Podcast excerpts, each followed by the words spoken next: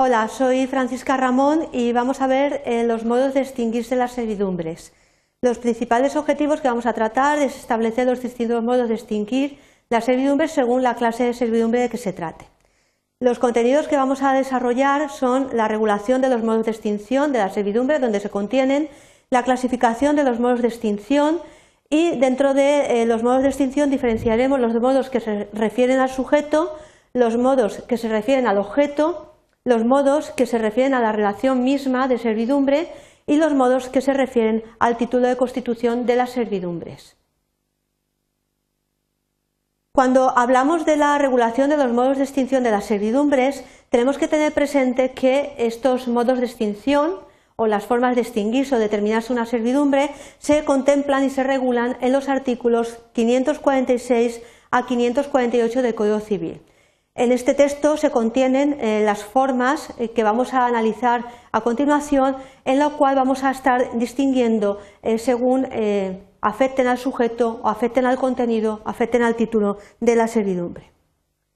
La clasificación que vamos a realizar para que resulte más sencillo ver cómo se determinan las servidumbres es la clasificación que abarca cuáles son las formas o los modos referentes al sujeto de la servidumbre. Recordar que los sujetos de la servidumbre son eh, predio dominante y predio sirviente.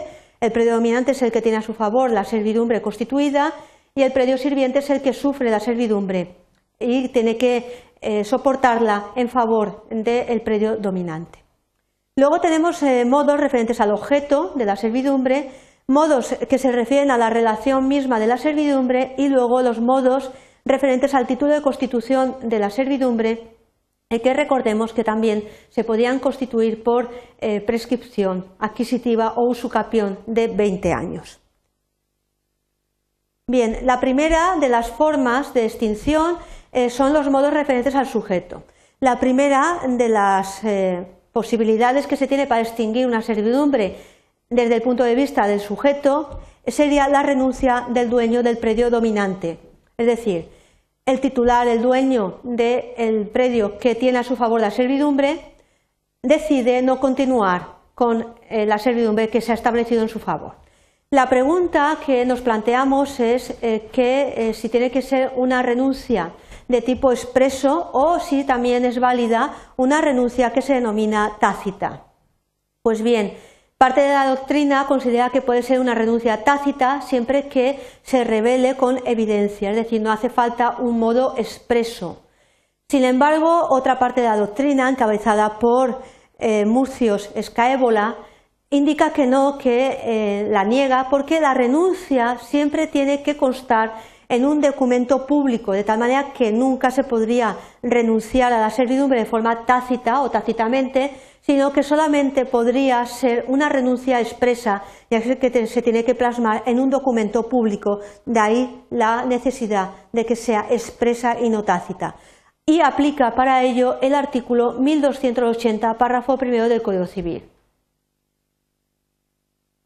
También eh, se puede extinguir la servidumbre por una redención que se acuerde entre el dueño del predio dominante y el dueño del predio sirviente. Entonces hay eh, ya una extinción de la servidumbre porque hay un acuerdo entre los dos titulares de los predios.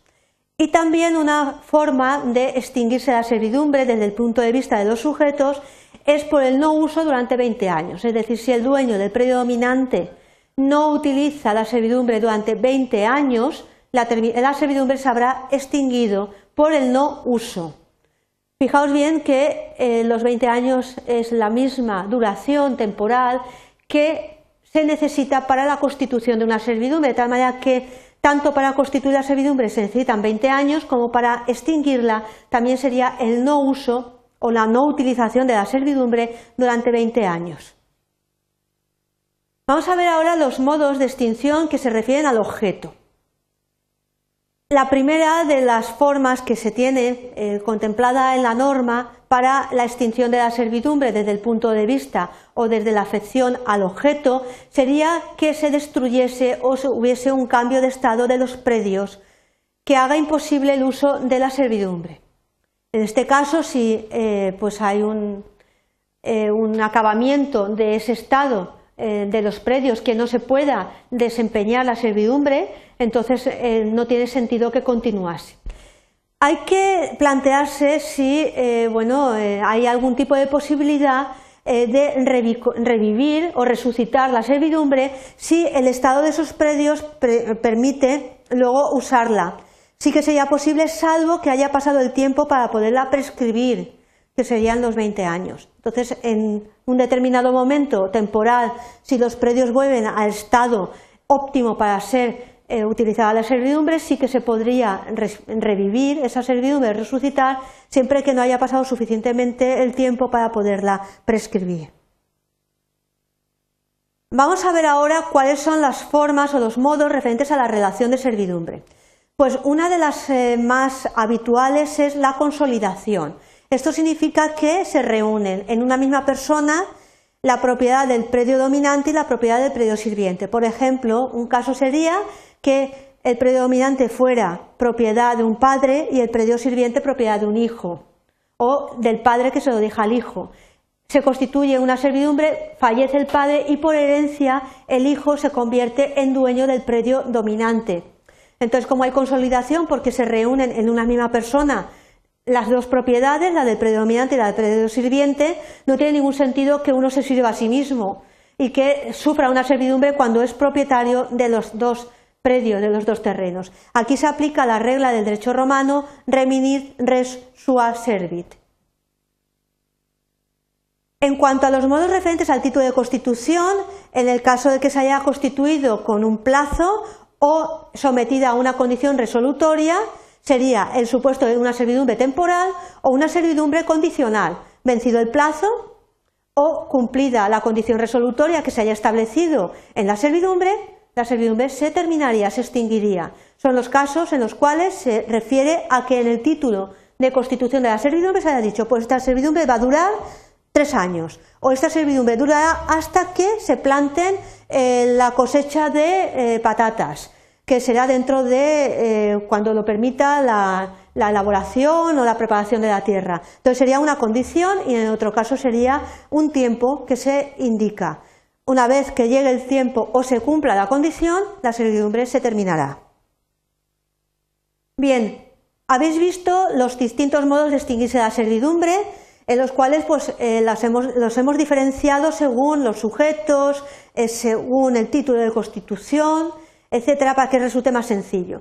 Se ha incidido eh, precisamente a la peculiaridad que tiene cada uno de ellos, el sujeto, el objeto, la relación de la servidumbre y el título constitutivo de la misma, teniendo en cuenta que siempre entran en juego varios factores, como es el paso del tiempo, como también es el título de constitución, como es la eh, constitución de una condición resolutoria, etcétera. Eh, una, situación también de adquisición por el paso del tiempo, para que veáis eh, un poco que la servidumbre, eh, tanto en el ámbito de la Constitución como en el ámbito de, la extinción, influye bastante como lo hayamos constituido desde el principio y el paso del tiempo también, para la adquisición y para la extinción.